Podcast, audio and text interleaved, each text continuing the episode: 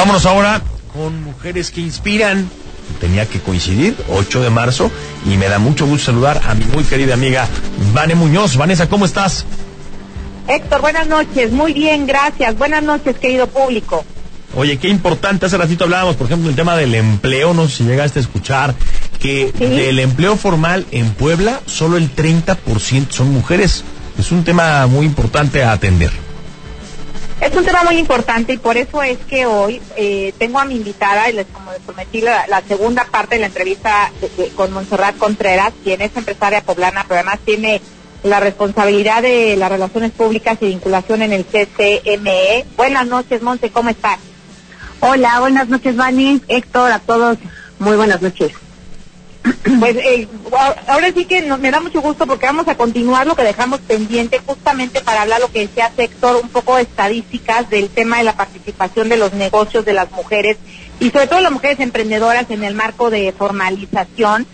Eh, Monse, mm, ¿qué, ¿qué retos eh, realmente eh, están afrontando las, las emprendedoras y las mujeres para realmente profundizar en sus negocios y, y formalizarlos?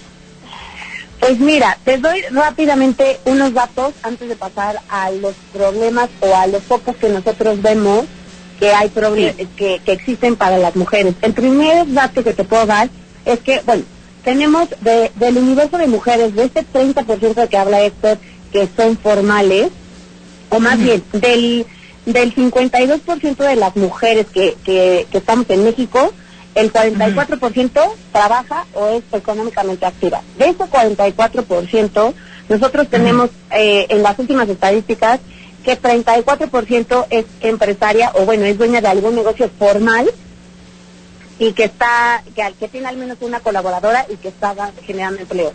El 23% ocupa, trabaja de, de, en su propio, por su propia cuenta, pero no, no da empleo, no genera empleo. Y el 43% es colaboradora, es decir, que es trabajadora en alguna institución o en algún negocio de manera formal. Y regresando al, al porcentaje que tiene su negocio propio, ¿qué son, ¿cuáles son? Tenemos identificados tres problemas principales. El primero es que la formalidad, aparte de que se traduce en más ventas, también se, se traduce en mayores costos. Y cuando vas empezando, hay veces que no es posible costearlo. Y te estoy hablando simplemente de algo tan fácil como es tu contador. Hay veces que llevar una buena contabilidad te cuesta dinero. Porque al principio tal vez tú puedes empezarlo a hacer, pero llega un momento en el que necesitas ayuda. Entonces, este tipo de gastos que podrían parecer, eh, pues, pues hasta cierto punto fáciles o pequeños, a la larga se convierten en algo que tienes que estar considerando para poder seguir a flote. El segundo, el segundo problema que vemos es que el trabajo no remunerado reduce el tiempo disponible para las mujeres este, cuando es, es cuestión de invertir en sus negocios. Es decir, te pongo mi ejemplo de mamá, de mamá 24-7, que aparte del negocio, el TCM y todo esto, tienes que ver a los niños estudiar porque están en exámenes, pero también ver la tarea, pero ver a la señora que te ayuda en casa. Entonces, este tipo de trabajo que no es remunerado, esto le quita tiempo a tu negocio cuando tal vez para, para el género masculino no es de la misma manera. Se ha cambiado mucho el rol y que actualmente hay hombres que, apoyan mucho en casa, pero siempre la mayor carga pues la llevamos las mujeres. Entonces este, este, tipo de cosas afecta en el, en el rendimiento que tú tienes en tu negocio. Y finalmente la falta de financiamiento o de oportunidades para las mujeres. Es decir, que muchas veces no contamos con un aval, tanto bancos como instituciones, como diferentes organismos económicos, hay veces que a las mujeres se les niega este tipo de apoyos por no contar con un aval. Entre hombres y compadres siempre se ayudan, pero no siempre es tan fácil que apoyen a una mujer. Entonces, este tipo de cosas en cuestión de financiamientos, a veces también limita mucho. Precisamente dentro del Consejo, y bueno, aprovecho para hacer el comercial, en, actualmente el Ayuntamiento de Puebla, de la mano del CCME, ha buscado precisamente tener este acercamiento de financiamiento a la palabra de la mujer, que ya viene, ya viene manejando desde hace varios años y actualmente está, y esto es muy padre porque uno de los puntos más importantes por los cuales cierran los emprendimientos, que es el financiamiento, hoy por hoy pues puede tener un poco de ayuda de la parte del gobierno, ¿no? Sí, Y una pregunta, ¿cómo diferenciarías, hablando de financiamiento y de generación de empleos, sobre todo de ante esto, cómo diferenciarías una emprendedora a una empresaria? Porque no es lo mismo ser emprendedora a ser empresaria, ¿o sí? No, no, no. Ya, la empresaria es aquella que ya lleva cierto tiempo de consolidación. Nosotros, por ejemplo, sí le damos unos que lleve arriba de tres años dentro de su ramo de manera formal y generando empleo.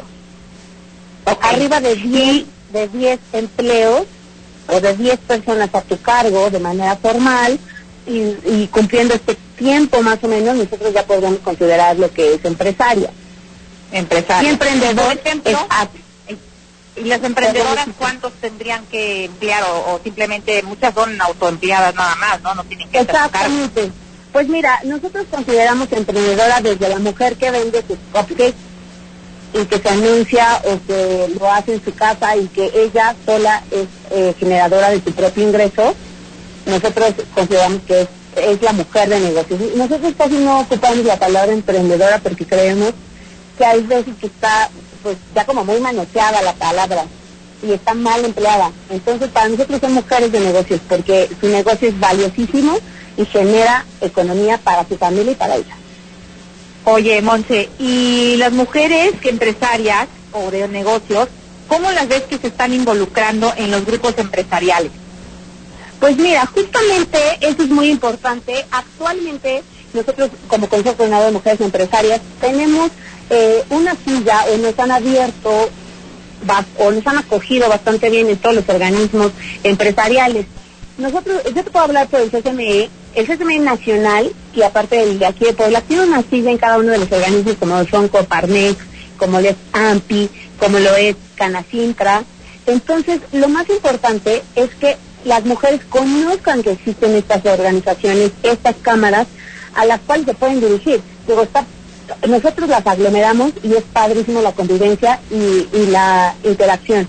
Sin embargo, por ejemplo, si tú te dedicas a transformar cierta materia prima, pues ve a Canacintra, que ahí es, o sea, aparte de estar con nosotros, ve a Canacintra donde verdaderamente encontrarás este, más apoyo, ¿no? Y actualmente casi todas las organizaciones ya tienen su, su rubro en mujer. Canacintra tiene justamente hace creo que un año para inaugurar lo que es mujer industrial, Coparmex también tiene esta parte de igualdad sustantiva, entonces ya cada una de las cámaras se está volteando a ver la importancia que tiene la mujer y en cada una ya tenemos un porcentaje. El porcentaje te puedo decir que el más alto en las cámaras es alrededor del 14%, y que no es que no somos nosotros, no, porque nosotros somos exclusivos de mujeres, pero en los que son este, abiertos, el 14% son mujeres.